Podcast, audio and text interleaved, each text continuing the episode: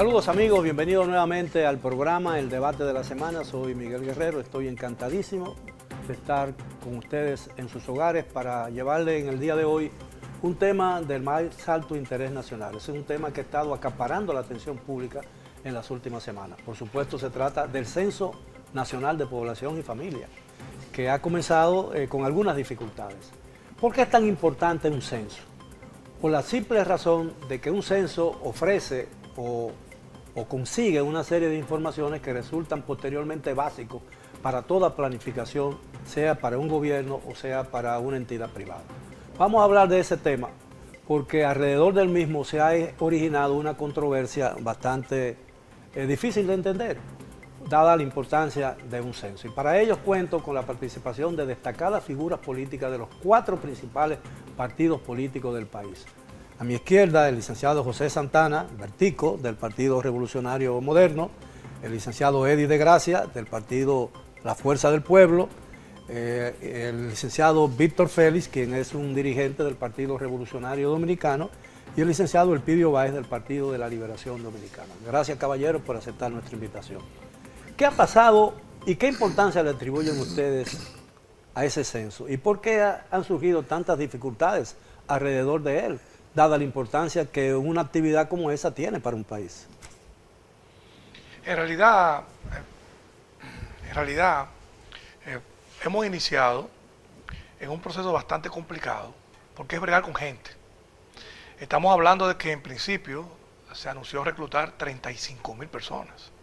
Un proceso de reclutamiento de 35 mil personas que tengan la capacidad en dos sentidos. Primero, el manejo tecnológico, que son los que van a trabajar con los empadronadores, y el tema de la supervisión, las personas que van a, vigilar a esas personas.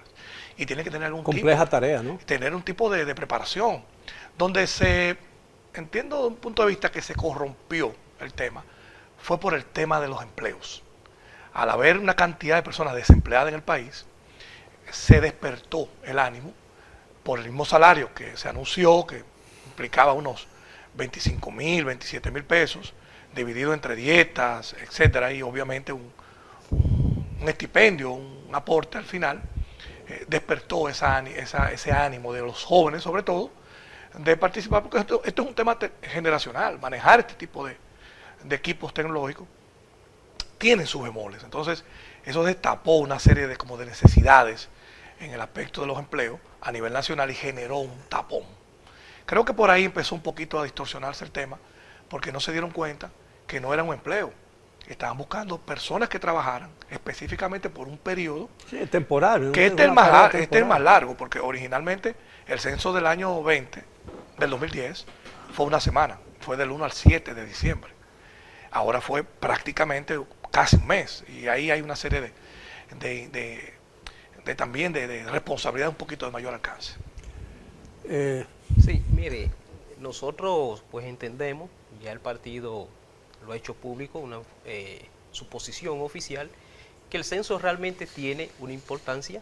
Nosotros pues apoyamos siempre esa herramienta que va encaminado pues a hacer estudios de categorización, estudios socioeconómicos, importante, estudios pues que de alguna forma también van con el propósito de, de llevar una serie de informaciones importantes con el propósito de, de aplicar políticas públicas en el gobierno, manejo de presupuesto y todas esas herramientas que utiliza el gobierno.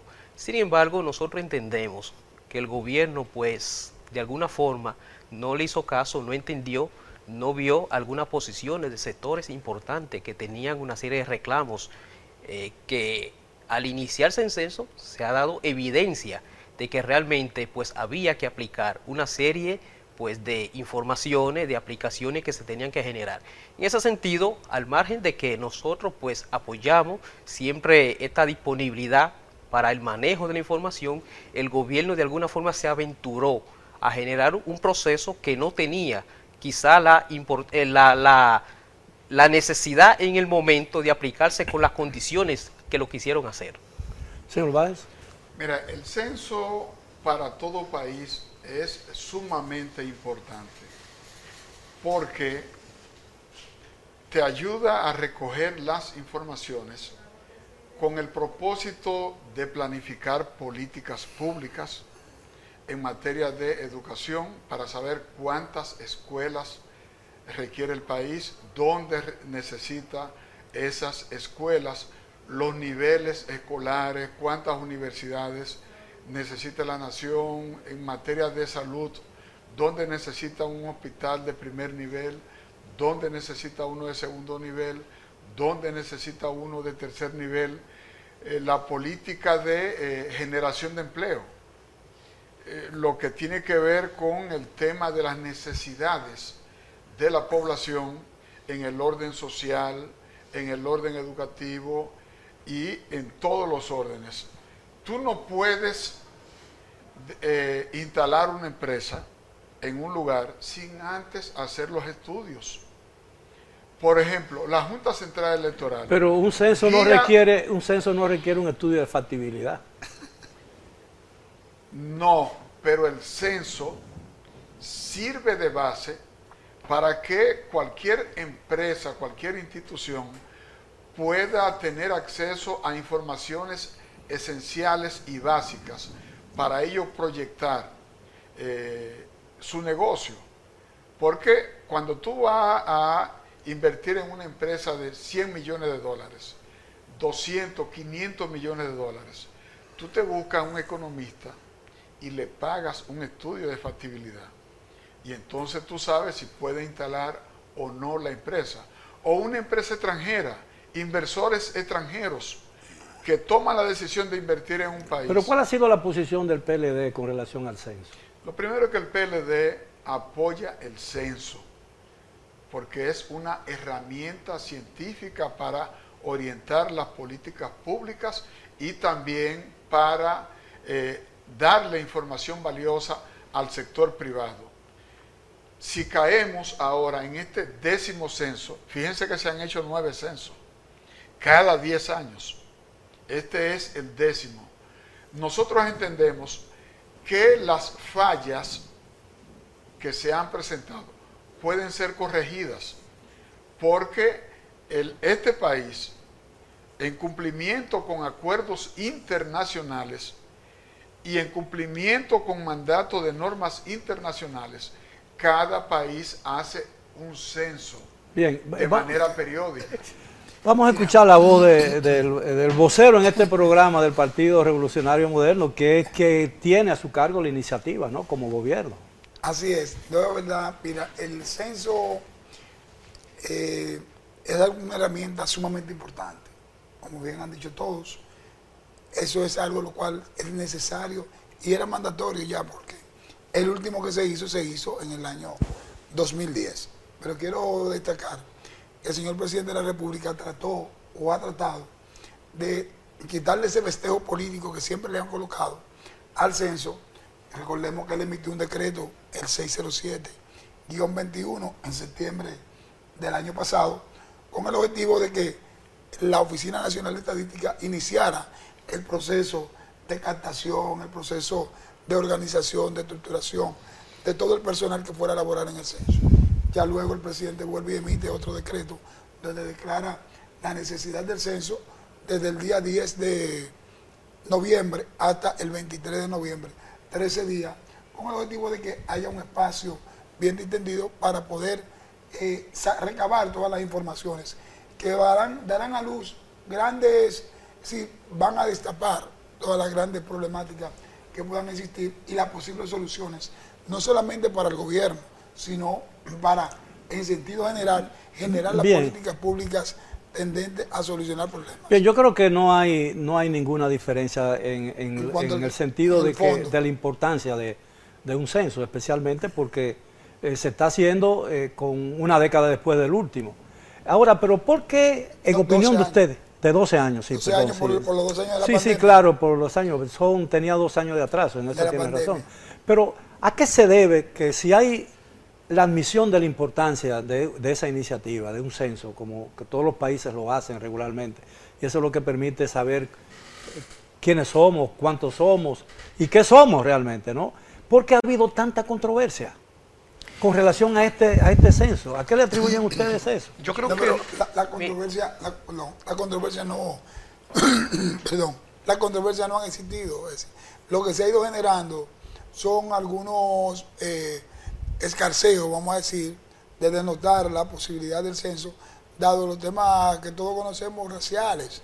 Eh, ha habido algunos escarceos de algunas personas boicoteando, intentando boicotear el mismo, no sabiendo que real y verdaderamente necesitamos saber qué tenemos, y como usted bien dijo hace un momento, qué somos y por qué razón eh, tenemos que ir hacia determinado punto en, los términos ya eh, de la migración, vamos a decirlo claramente, porque el tema migratorio así ha sido uno de los puntos de lanza y ese no es el más importante, no es el más nodal.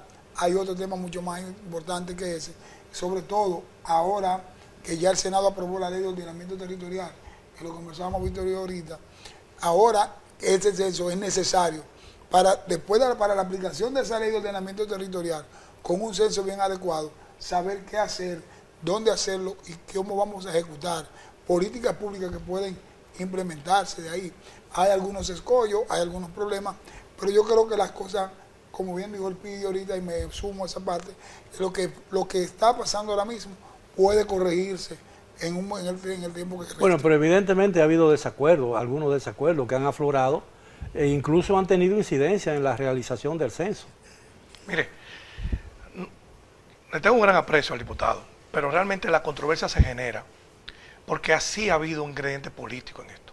Claro, obviamente hay un matiz muy alto en el tema migratorio, como, como lo estamos hablando en estos días, porque se desvirtuó un poco, bastante en el camino, diciendo que el censo era para nacionalizar extranjeros ilegales. Y eso es mentira, estamos, estamos claros que no. De hecho, nuestro partido, nuestro presidente respalda la, la, la, batida que está haciendo para tratar de aplacar ese tema, porque no es, no es correcto. ¿eh? El censo no va a servir para muchas cosas, pero sí el gobierno actual lo ha politizado en un aspecto. ¿En cuál aspecto? Bueno, el presidente de la República ha hecho lo propio. Él designó un funcionario, o un ministro, o un director general por cada provincia, para que esté apoyando el censo.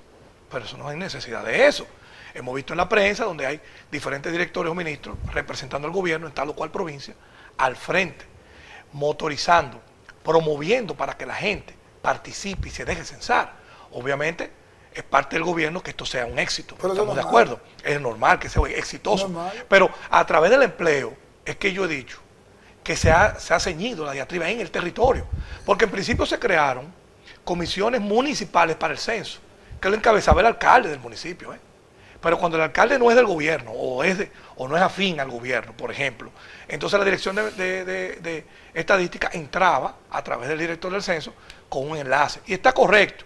Pero al principio se estaban repartiendo los empleos, un 10% tú, un 15% yo, Pero 20 un, yo. un censo, reducir la importancia de un censo a, la distribución de empleos temporales para realizarse, me parece que ahí hay una, un enfoque, a mí me parece muy errático, porque si bien más eh, recuerdo, no porque, bueno, yo lo viví, yo era joven, ¿no? Era casi un muchacho. El último censo que, hizo, que se hizo en la época de Trujillo, quien los empadronadores eran maestros de escuela. Y eso facilitó eh, la realización del censo, porque eran personas con cierto nivel, ¿no? Eh, y tenían conocimiento pleno de la importancia de la actividad que estaban realizando.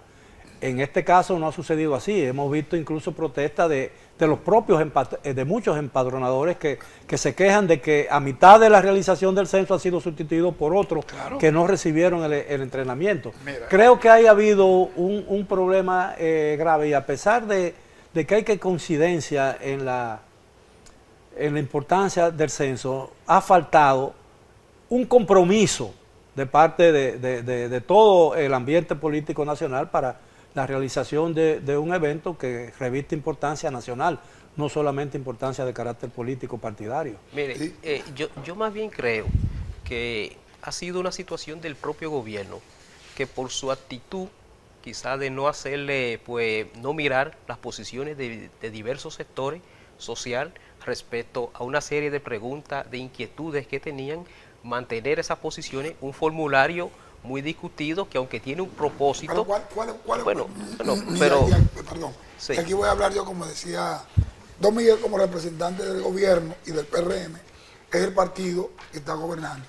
¿Cuáles fueron las posiciones que quisieran o que se pusieron en el tapete para discutir y debatir y corregir o no el formulario. Mire, porque no, no, no me gustaría decir puntuales. ¿Cuál, fue la Mire, bueno, mire, lo que pasa, se vio diversos sectores intervinieron sobre la base de hacer propuestas concretas de preguntas específicas sobre nacionalidad, eh, cuestionamientos sobre el hecho de que se pida la cédula, cuestionamientos sobre que se le solicite, por ejemplo, a una niña de 12 años, preguntarle si ha tenido algún embarazo, preguntar una serie de inquietudes que la sociedad de alguna forma pues tuvo una posición. El gobierno, el gobierno, el gobierno esa pregunta, no esa pregunta no me parece. Sí, lo que ocurre es que el gobierno de alguna forma no miró esa situación y eso le, le ha restado credibilidad. El hecho de que el censo tradicionalmente, históricamente, siempre se ha apoyado el censo en la República Dominicana. Sin embargo, sin embargo, este censo de alguna forma ha sido muy politizado y el hecho que hemos visto, bueno, ha sido utilizado, por ejemplo, que los empadronadores hoy son el resultado de grupos políticos que buscan un empleo. El censo no puede ser el resultado de eh, generar algún nivel de empleo. se han dado cursos y luego se han quitado. No puedo, quedarme callado. Si hay algo que hemos criticado nosotros, a lo interno de nuestro Pero lo que yo le digo es evidente, lo estamos viendo los medios. Perdón, si hemos criticado, ha sido el tema que no ha habido una inclusión de la parte política nuestra en el tema del proceso del censo. Y te voy a decir por qué. Han renunciado un 40% de paronadores. Perdón, pero perdón. Si tú buscas en mi demarcación como representante, que soy de la circunscripción número 2, yo caminé y fui a visitar a los empadronadores y a motivar el censo. Y la mayoría de los que están trabajando en la cabeza. ¿Tú sabes quiénes son? Dirigentes de la, de la Fuerza del Pueblo. Mire, pero, hay años de experiencia haciendo eso. No son dirigentes de la Fuerza del Pueblo. No, es que tenía que involucrarse la sociedad. y lo hicieron ah, con compañeros del partido eh, para generarle un empleo transitorio. Pero perdón, entonces. No, no se puede involucrar a la Fuerza del Pueblo en algo que fracasó. No, no, pero perdón, yo no estoy involucrando. Yo te estoy diciendo que quienes están son dirigentes. Ahora, yo no te voy a decir, no voy a censurarlo por la parte política, como ustedes quieren, involucrar la parte política. Si hay algo en lo cual el presidente se ha preocupado, es porque la sociedad en su conjunto, a través de los grupos que forman las estructuras sociales, que son juntas de vecinos, líderes comunitarios, líderes deportivos. Ninguno fueron escuchados. Perdón, Ninguno. Perdón. Fueron los que aportaron la mayor cantidad de padronadores y miembros del censo. Ahora, que dentro de esos grupos hayan algunos que sean dirigentes de la Fuerza del Pueblo, del PLD, del PRD, del otro. Eso es normal. Que participe la sociedad, no indica perdón, que se va perdón, algunos de los puntos, no, no, ah, es un punto, un punto alrededor del cual gira muchas de las críticas que se han formulado eh, y que se han escuchado en las redes y en los medios de comunicación, tiene que ver con, con una pregunta, eh, con, con un objetivo fundamental del censo. El censo quiere saber y el censo persigue establecer cuántos somos y quiénes somos. Eh, sin embargo, al, hacer una, hacer todo el universo nacional que reside hoy en la República Dominicana va a ser censado. Si no se le pregunta la procedencia del censado, la nacionalidad, va a ser muy difícil establecer de cuántos 11 o 12 millones que arroja el padrón, que arroja el perdón, eh, son extranjeros y cuántos eh, realmente somos dominicanos. Yo creo que quizás ahí reside alguna de las cosas que le han sido eh, objetadas o criticadas al censo. Yo no sé cuál es la opinión de ustedes. A mí me, un empadronador me tomó todos los datos y me hizo todas las preguntas. 75. No, 68. 68. Pero no me preguntó el tema de nacionalidad. Lo que te preguntan es el color sea, ¿cómo tú te consideras? Blanco, mulato, mestizo, negro, indio. Pero no te preguntan la nacionalidad. Es decir, que yo podría decir que yo soy blanco. Y eso no aporta nada al censo, a, los datos. Pero esa es la pregunta que formulan.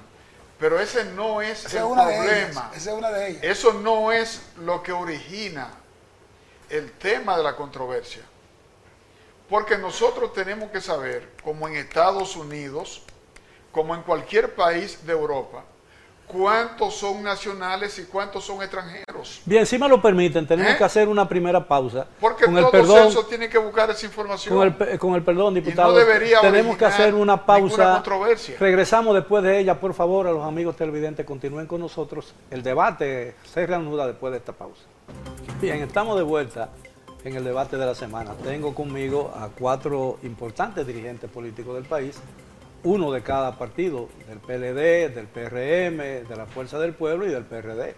Y estamos conversando sobre la importancia del censo, que está todavía en proceso de realización. Y una vez todas las personas sean censadas, viene otro proceso, que es el acumular los datos, clasificarlos y, y ver qué resultó de ese censo. ¿Qué importancia le asignan ustedes al final a este censo? ¿Y qué creen ustedes que puede arrojar y modificar algo en la República Dominicana? Mira, el propósito no es modificar nada, es recoger información, tener la data para a partir de la data entonces comenzar a orientar acciones públicas y acciones privadas.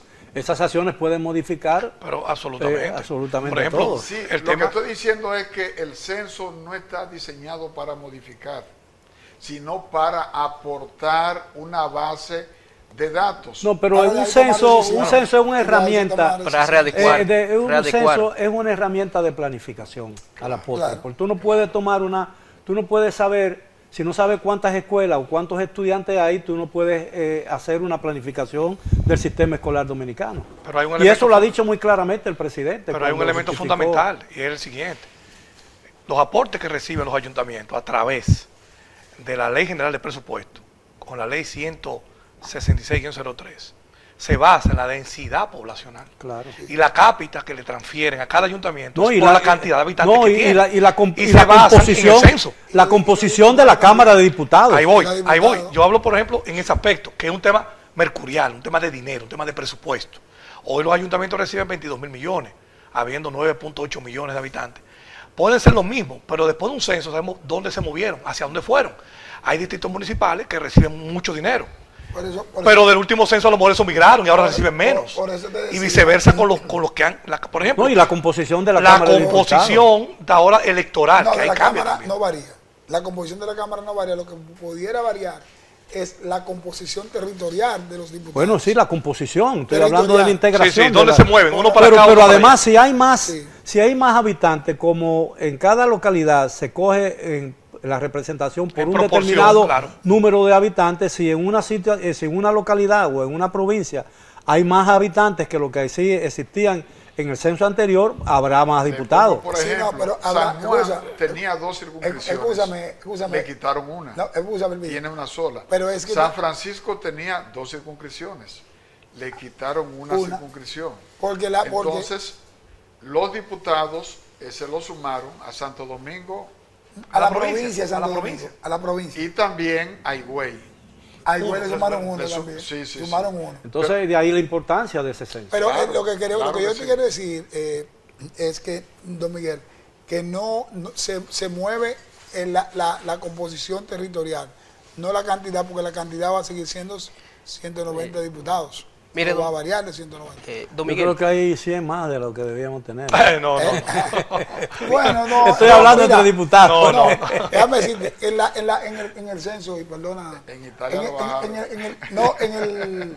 Bueno, en Italia. En la modificación a la constitución del 2010. ¿Bajaron unos cuantos? No, no porque se subió lo que. Ah, subieron. Ah, claro. Ahí eh, habíamos un grupo que queríamos que se congelara la matrícula. Eh, ¿Cómo estaba? Y habían otros que entendían que debía bajarla. Valentín era uno que Valentín quería que se bajaran. Julio César Valentín. Julio César Valentín. Entonces. Está, muy de moda él en estos días. Y, habían a decir, todo depende, todo depende. Pero en el proyecto de, constitución, eh, la propuesta predominante era que llegara a un nivel de 200 a 250. Sí, había un. Sí. En el proyecto. Bueno, proporcionalmente. Eh, en la, República Dominicana. La República Dominicana tiene el Congreso más grande en proporción a su número de habitantes. En, proporción. Es decir, eh, somos más congresistas, tenemos más congresistas en la República Dominicana que Estados Unidos, en proporción al tamaño de Estados Unidos, al tamaño de su economía y, y a su población. Estados Unidos tiene 370 millones de habitantes. Cada sistema político eh, obedece a la realidad de cada país. Genera su, situación. Eh, sus propias situaciones. Don Miguel, mire, yo... Bueno, aquí la política es una fuente de empleo, sin lugar a dudas, ¿no? Y escúcheme, pero... Bueno. Eh, a su pregunta, yo creo que sobre el impacto que puede tener, realmente algo es evidente que el censo, lamentablemente, una herramienta tan importante como la que se tiene para aplicar políticas públicas, en el futuro va a carecer de la legitimidad, visto los problemas que ha tenido. Hay datos que se van a ver con asterisco. No, no, pero eh, no los datos no pierden legitimidad. Bueno, bueno, pero son datos, mire, los resultados realmente no han llegado a la población en su totalidad.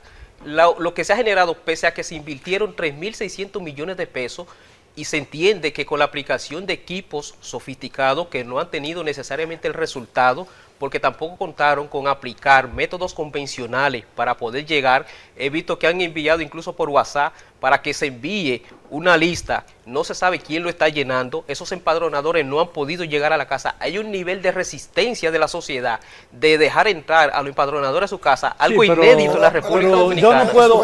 A mí me resulta, eh, perdón, caballeros, a mí me resulta muy difícil eh, creer que se haga un censo con la finalidad de distorsionar los datos eh, con algún fin determinado. Yo creo que hay, hay senderos eh, más expeditos para llegar a eso. Porque es un asunto de, eh, después de que se ha acumulado una experiencia técnica de años haciendo censo, el gobierno no ha podido de alguna forma montar un proceso que, general, que, que genere ese nivel de legitimidad en la población. usted no puede decir que carece de legitimidad, porque lo primero es que está sustentado en dos autorizaciones, decreto presidencial. No, La, la, limitada participación social. Pero, perdón, no me diga que carece de legitimidad. Por eso, pues no puedes estar diciendo carece de legitimidad. la confianza, la confianza al censo. Pero entonces, ¿sabes qué? Tú eres de una área, de una demarcación X. Tú como y persona que eres influyente en un determinado segmento de la población en cuanto al perímetro donde tú hagas, desarrolles una actividad política, sal y ve casa por casa y diga vamos a apoyar el censo. Porque al final, el censo, ustedes quieren ser... Todo lo hemos apoyado. Pero, pero, pero el partido lo apoyó. no apoyarlo de boca, es tú y si tú entiendes que no están haciéndolo, por ejemplo, yo lo hice y yo voy a ir más lejos. Yo en el fin de semana, ahora yo mandaba a preparar un equipo de música para hacer, decir que la gente que salgan, que vayan al censo, que se dejen empadronar. ¿Por qué? Cuando lo hicimos en el 2010 no fue necesario hacer eso. Pero, pero está bien, pero es que hay un bombardeo y hay un esquema cercado. Porque mira, tú eres un dirigente político y una persona con bastante dominio de lo que son los medios y una persona influyente. Y oye como tú piensas, como tú actúas, el que te ve, dice, ah, no, pero yo soy guay, yo no, yo, no, yo no voy a estar en eso.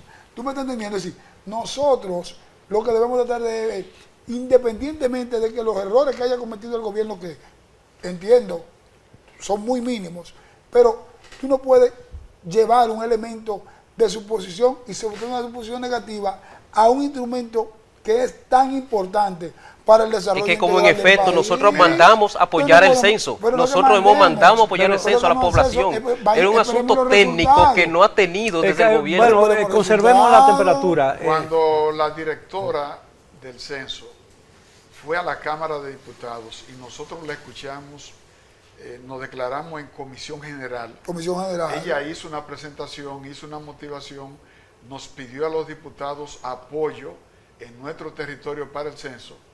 Entre los diputados que preguntamos e hicimos sugerencias, yo estuve entre ellos. Yo primero les recomendé que incorpore la tecnología para hacer más eficiente el censo. ¿Por qué?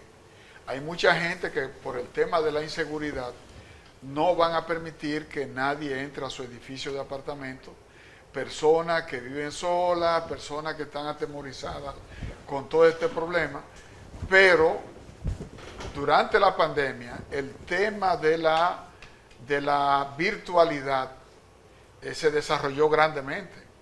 Entonces yo entiendo que perfectamente se puede incorporar la virtualidad para que las personas envíen las informaciones lo llenen en su casa y lo envíen a estadística para que ellos puedan procesarlo y puedan llamar a esa persona y confirmar que esos datos le corresponden.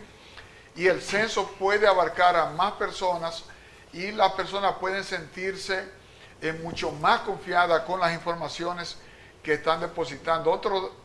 otra eh, información que yo le di a la señora es el tema de las personas que no tienen acta de nacimiento, que son muertos civiles. ¿Eh? Y entonces cuando a ti te están eh, empadronando. te preguntan por la cédula. Esa persona no tiene cédula porque no tienen acta de nacimiento.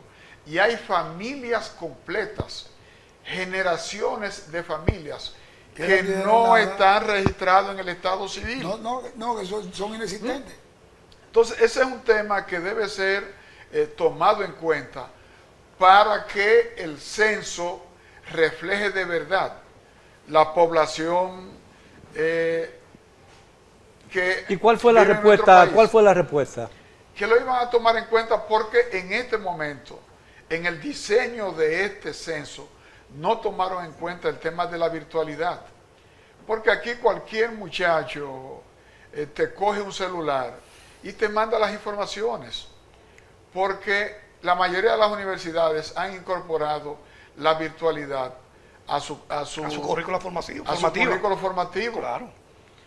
Eh, lo combina, combina lo presencial con lo virtual. Entonces perfectamente se puede incorporar. ¿Pero qué le hace pensar que no tomaron en cuenta esa sugerencia? Porque siempre se ha hecho de manera presencial. Bueno, ahora incorporaron la tablet, ¿verdad? Pero fue para recobrar información. Sí, pero... para recobrar la información. Correcto. Pero déjeme decirle algo. Correcto. Lo que dice, tiene lo que él quiso decir fue una licencia social, pues, no legitimidad. Porque los datos quizás, lo que no pueden tener la, la fiabilidad, el dato como tal. Pero lo que se está haciendo es absolutamente legal y legítimo lo, que, lo que resulte de ahí es lo que puede cuestionarse partiendo de quién lo recogió y cómo recogieron la información. Eh, ahora, el perdón, perdón, perdón, perdón, Son los resultados que carecen de legitimidad y que van a tener un asterisco. No, perdón, un asterisco. Lo que dice, no hay, lo que dice el diputado. el censo es legal. es legal. Y es legítimo. correcto. Y el resultado va a ser legítimo Pero no, no, no. Los datos están muy cuestionados. Podrían estar viciados. Podrían estar viciados los datos e insisto, eh, insisto, por el tema del empadronador. Todos lo sabemos, estaban peleando cuotas de empleo. Y el problema radica es, por, ejemplo, en la norma, lo, que se, lo que se plasmó primero sobre las condiciones del empadronador, decía que no podía ser empleado público. Al principio, búsquenlo, está ahí. Decía, las características de lo que estamos reclutando, lo primero es que no puede estar en una nómina pública.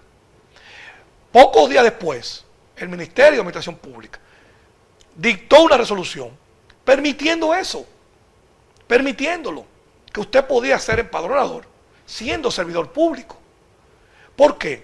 ¿Y por qué se objetaba esa doble condición? Bueno, porque se está hablando de un empleo. Entonces, como se está hablando que se publicó, que se están buscando pero no era un empleo. 35 mil.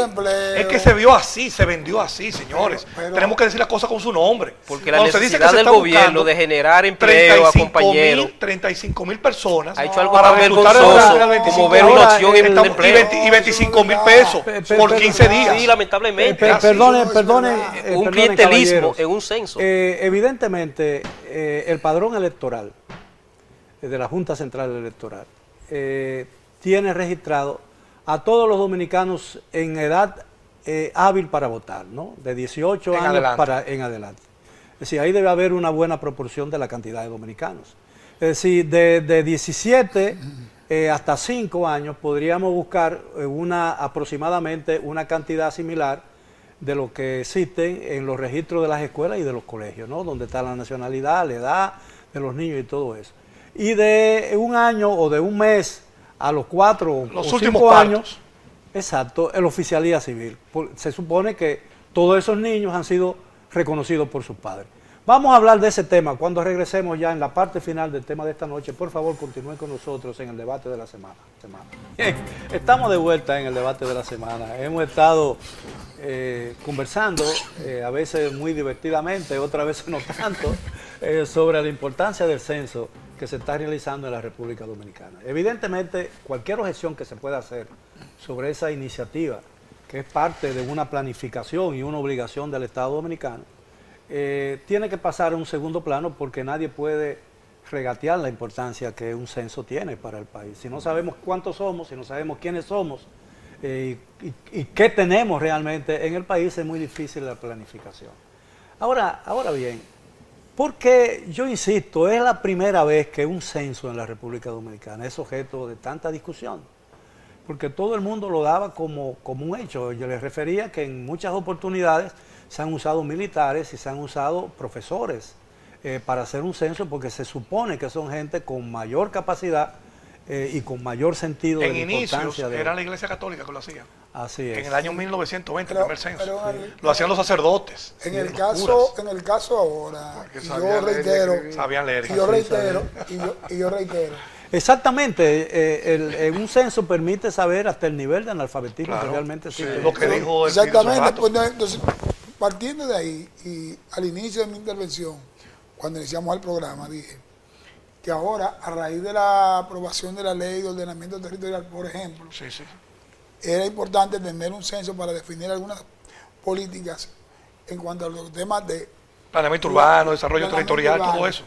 El tema de, los hospitales y de los centros de atención primaria. La densidad poblacional. El tema de la atención médica. ¿Cómo vamos a hacer todo eso? Es decir, apostar y digo apostar porque no ve cosas, señales que son claras y evidentes que hay gente que están apostando al fracaso, al fracaso del censo.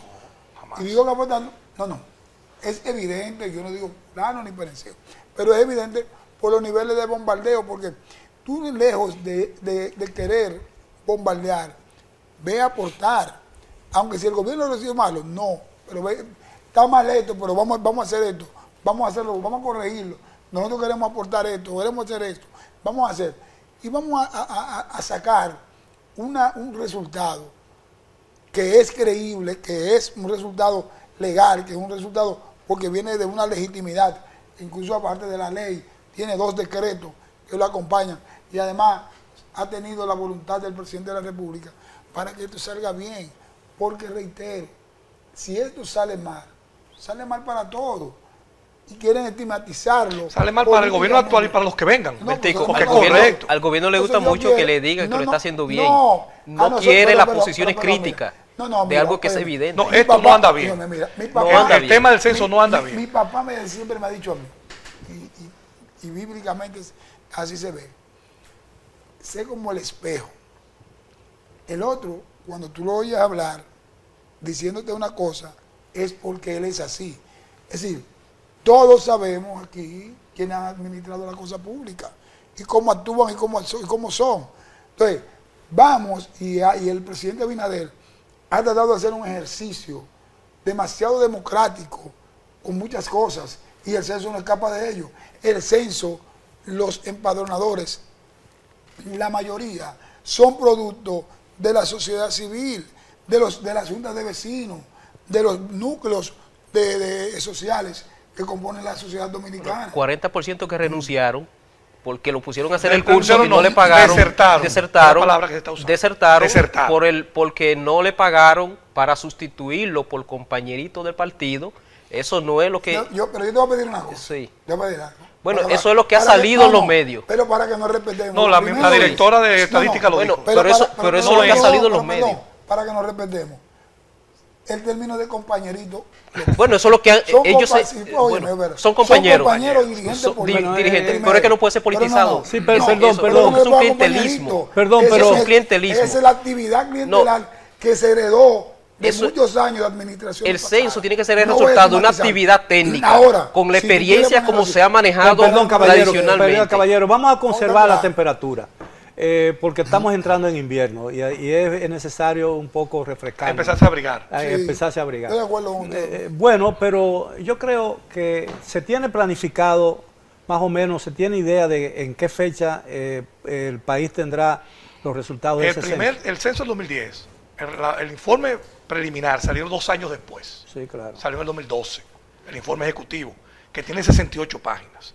Pero ese informe, básicamente lo que tiene la población, de familia, que es lo que le importa a la clase política, porque de ahí que se rige, como dice bien los diputados, las normas. Pero tengo entendido que en esto Pero en el tema de salud, en el tema de etario, por ejemplo, por edad, el tema importante, que está bien, que se parte a partir de los 12 años, de los partos prematuros, los que se murieron en los partos, los que no lo tuvieron, etcétera, esos datos los maneja Pero esos datos son fundamentales para en la planificación de, un régimen de salud pública. Claro. Vitales. Sí, Son vitales. Ahora, tengo entendido que el, proceso eh, de la de, la se piensa que, los datos, el año que viene va a ser no no no pero de los datos van a ser procesados por un organismo internacional Naciones Unidas se llama que eso no es necesario tampoco aquí aquí queremos buscar organismos internacionales para pagarle una millonada para que hagan tareas técnicas que pueden hacer los dominicanos. Aquí tenemos un serio problema con eso. Queremos incluso que hasta para gestionar una institución, queremos tener al PNUD certificando que todo se hizo bien, que se hizo de manera transparente. Eso no es necesario. y entonces hay que pagarle, hay que pagarle un dineral. Un dineral. hablan de 12.600 millones de pesos no Brain Data se llama la empresa. No Brain Data. Aquí hay un grupo de contratado para eso. Que, que ganó la licitación. En las universidades y que son técnicos competentes. Estadísticos muy buenos. Claro.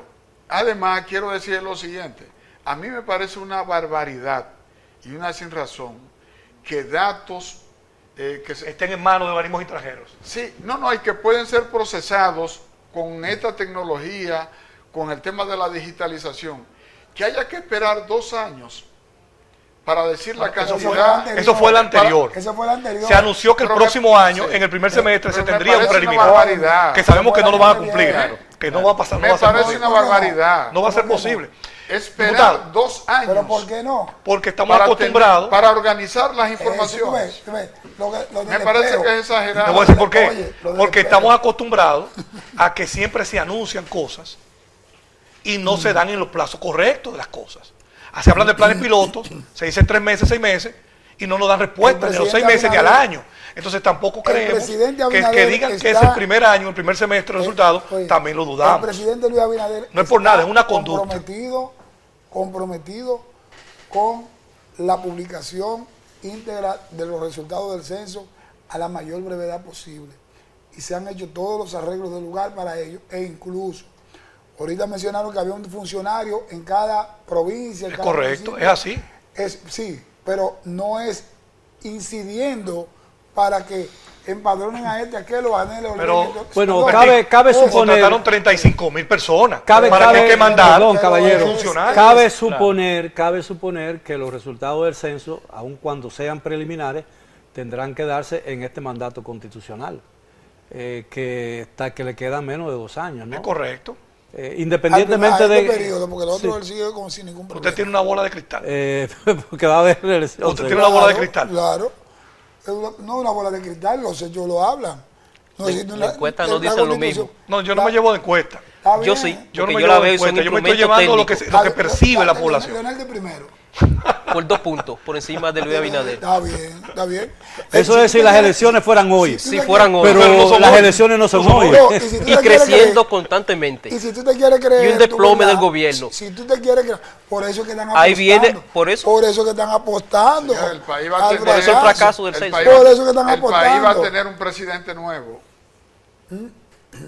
Que por primera vez candidato. Que se llama Abel Martínez. Bueno, el, programa de esta noche no es para hablar de política ni de candidatos. Eh, la verdad es que el censo, cualquiera que sea el resultado y cualquiera sea la forma en que se está desarrollando, es una experiencia eh, muy positiva para un país, ¿no? Eh, primero porque muestra y enseña a la gente que no ha tenido experiencia en censo alguno, especialmente a las nuevas generaciones, la importancia de tenerlo. porque incluso las universidades requieren de ciertos de ciertos métodos muy parecidos a, un censo para poder planificarse a sí misma. De manera pues que un país necesita un censo eh, eh, urgentemente, ¿no? Eh, y hay países que no esperan 10 años para hacerlo. Tenemos dos años de atraso por el tema bueno, de la por el tema del COVID-19, de la pandemia. estadística debería habilitar un mecanismo para actualizar de manera permanente el censo. ¿De qué manera? Bueno, tú tienes el caso de salud pública. Salud pública lleva estadística de eh, madres que fallecen.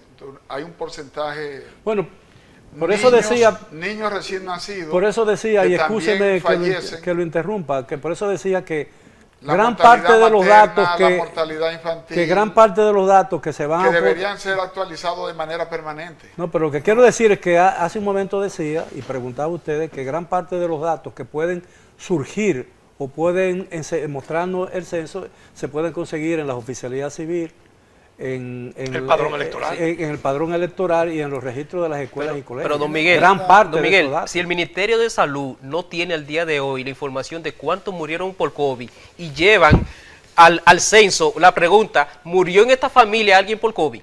Para entonces tener un dato de cuántos murieron por COVID. Entonces eso genera una inquietud técnica. Porque si ese dato puede suplir tiene que tenerlo el deficiencia. no, pero tiene que tenerlo el ministerio. Bueno, por eso está correcto, estamos aprovechando. Lo que, ocurre es que una, no, los técnicos, los técnicos han explicado que la gran cantidad de preguntas que carecen de, de la efectividad genera no, en el censo. no se, genera a mí no me la hicieron. Sí, pero pero eh, pero está genera genera una sobreproducción de preguntas que luego no hace que se genere la información a concreta. A mí lo que me parece que ese, ese número tan elevado de preguntas puede dificultar la realización del censo. Por supuesto. Porque dilata, es decir, por, ejemplo, en el edificio donde yo vivo, eh, para empadronar a dos personas tardaron eh, prácticamente más de dos horas. No, pero es una exageración, porque... Bueno... 20, 25 minutos la jovencita que me. pero 20 o 25. No, sí, pero, sí, lo hizo rápido. Pero bueno, la hizo rápido esa, otras no lo hacen tan rápido. Quizá la condición del humano, que pero usted mismo ha dicho que 25 minutos. Bueno, pero 25 minutos, dos personas de casi una hora. Pero eso no es mucho. bueno, sobre todo cuando, cuando es eh, un interrogatorio eh, suave, un interrogatorio participativo.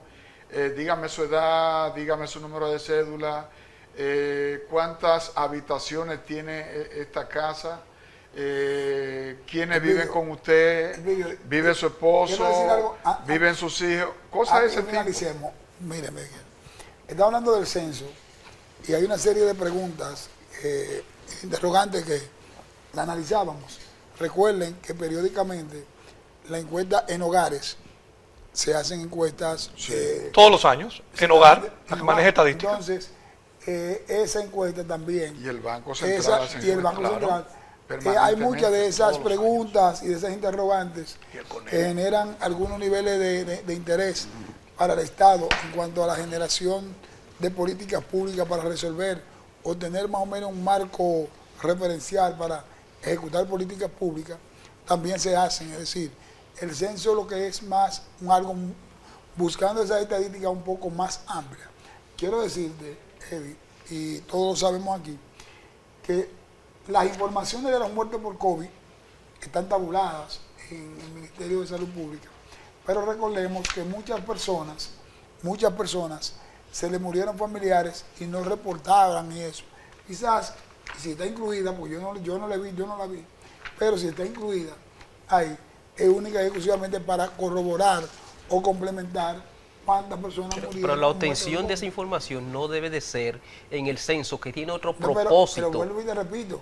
Hay mecanismos para manejar esa información. Eh, eh, pero, ese podría ser uno Pero está correcto, Eddie. No necesariamente está correcto. porque, degenera está correcto esa pregunta. Ojalá esté, no le he visto, pero ojalá esté. Lo descontinúa. Porque de hecho, a mí no me han censado todavía. Bueno, caballero, tampoco, no han ido a mi casa. Eh, caballero, gracias. El tiempo, el tiempo se nos agotó. Le estoy sumamente agradecido por su participación por los aportes que han hecho para el conocimiento por parte del público de la importancia de un censo. Y a todos los amigos que nos escuchan y nos ven, quiero exhortarlos a que cooperen con el censo, eh, porque del éxito de esa actividad o de ese evento pueden resultar informaciones sumamente importantes para mejorar la nación dominicana. Así que les deseo un lo que queda del fin de semana y los espero como de costumbre el próximo sábado para otro programa similar. Hasta entonces.